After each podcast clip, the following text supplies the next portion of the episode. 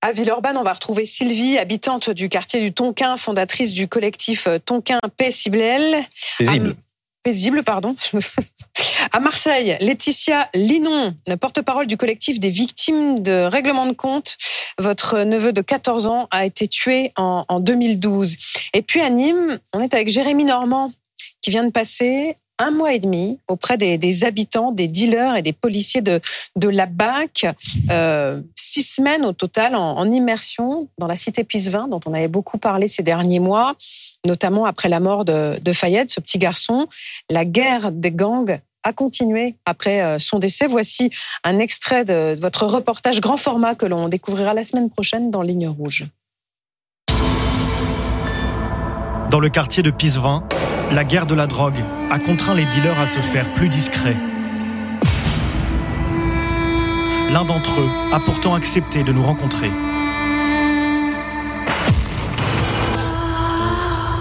Et la mort, tôt ou tard, on va la, on va goûter, c'est simple. Ça peut t'attendre de n'importe où, n'importe quel moment, ça peut t'attendre, tu peux te manger une balle. J'ai déjà, déjà vu un calibre pointé en face de moi sur ma tête, mais j'ai eu peur que j'allais mourir. Après, c'est le destin.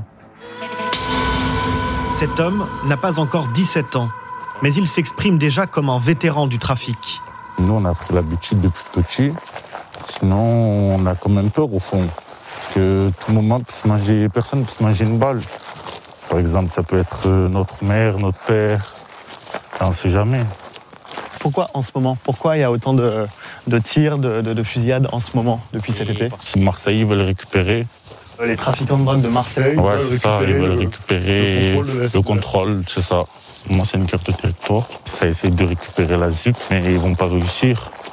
Sauf que ce ne sont pas seulement des, membres du, réseau, puisque c'est comme ça qu'on appelle le trafic de drogue ici, qui sont visés, mais c'est aussi euh, des gens lambda. On l'a vu avec le, le, petit garçon de 10 ans, Fayed, Comment vous réagissez, vous, à ça?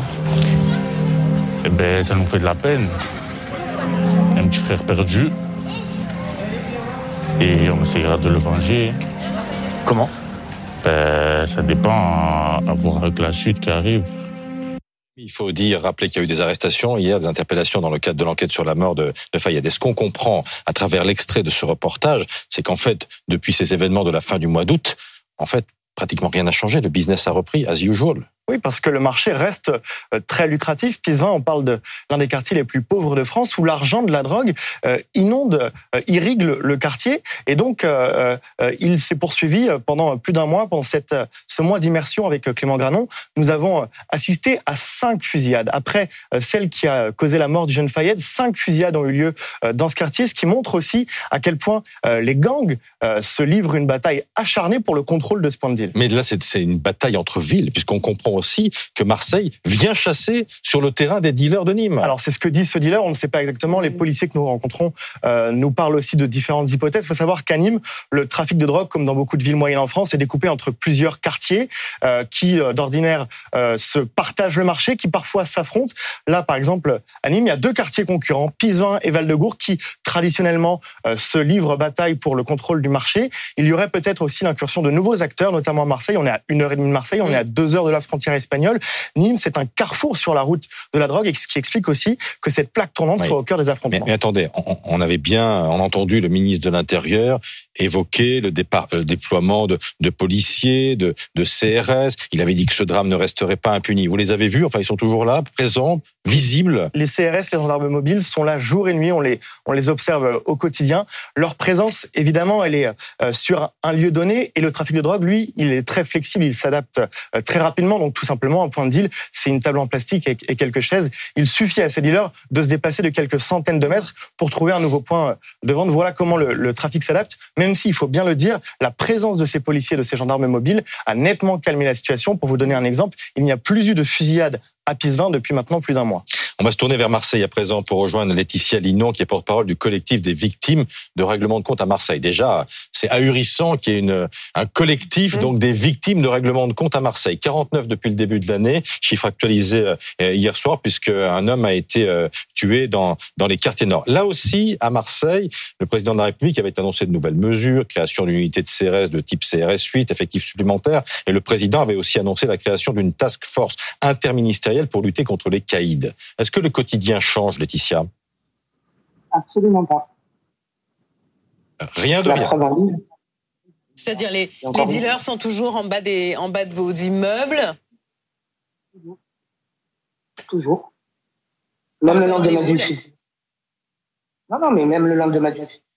Rapprochez-vous un petit peu de votre micro, Laetitia, parce qu'on vous entend pas très bien. Ça veut dire que la violence, les enjeux liés au trafic de drogue, en fait, sont toujours plus forts, jusqu'à présent, toujours plus forts que les moyens déployés par la police.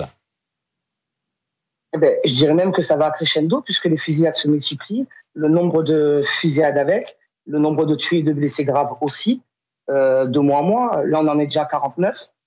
Par rapport à l'année dernière, on a eu 33 morts. Donc euh, non, ça, ne va pas, ça s'améliore. Hein.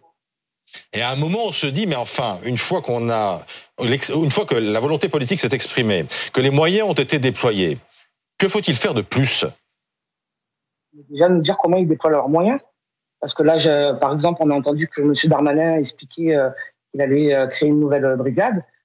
En mon sens, je pense que ce qu'il faudrait déjà, c'est renforcer euh, euh, les brigades qu'il y a déjà sur place, au niveau par exemple de la crime, de l'OPJ. Enfin, c'est ces brigades-là qui, euh, qui sont spécialistes et qui arrêtent les assassins.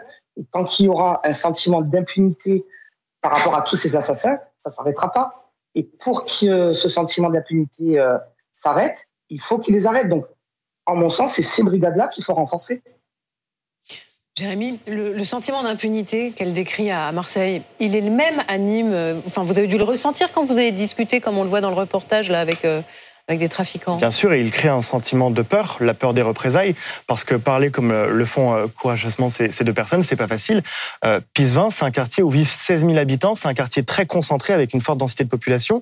Tout le monde se connaît. Tout le monde, euh, tout le monde parle. Oui. C'est-à-dire que si quelqu'un euh, prend la parole en, en s'exposant, il peut très bien, en sortant de son immeuble, se prendre une remarque ou une menace. Euh, nous, ce qu'on a observé aussi avec Clément Granon pendant notre immersion, c'est cette peur, euh, panique des habitants. C'est des habitants qui vivent aussi euh, les conséquences, la double peine de la présence de ces trafiquants. Pour vous donner un exemple très concret, les bus scolaires dans le quartier de Pisevin n'ont plus circulé pendant plusieurs Mmh. semaines quelques semaines après la rentrée scolaire. Ça veut dire quoi pour les habitants? Ça veut dire s'organiser, se lever plus tôt, traverser le quartier, Mmh. Le quartier qui comporte des points de deal. Donc ça veut dire prendre des, des détours pour évidemment éviter de se retrouver en danger. Vous, Sylvie, habitante du quartier du Tonkin à Villeurbanne, fondatrice du collectif Tonkin Paisible, vous avez décidé d'aller en fait face aux dealers. C'est bien ça? Alors, je, je viens d'entendre les différents témoignages. Je crois que je n'ajouterai qu'une seule chose. Monsieur Darmanin euh, et puis tous les membres du gouvernement, il ne faut plus faire des annonces.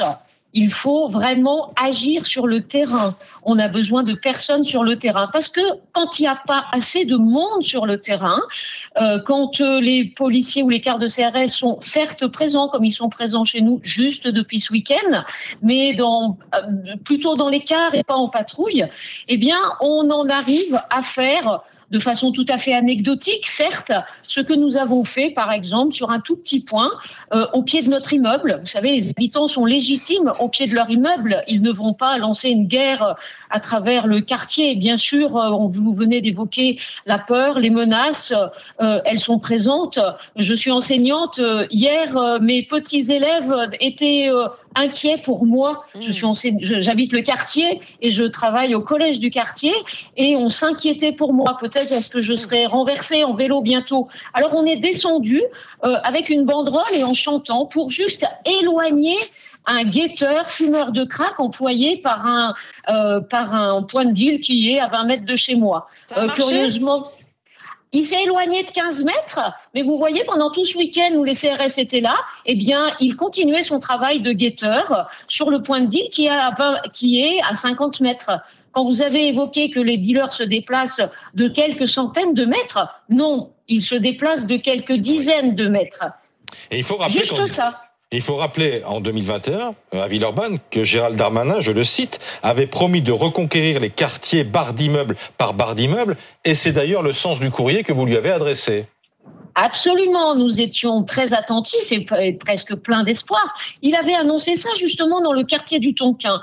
Je vais me faire, je vais répéter ce qu'ont dit les habitantes de Marseille et de et de Bisvin.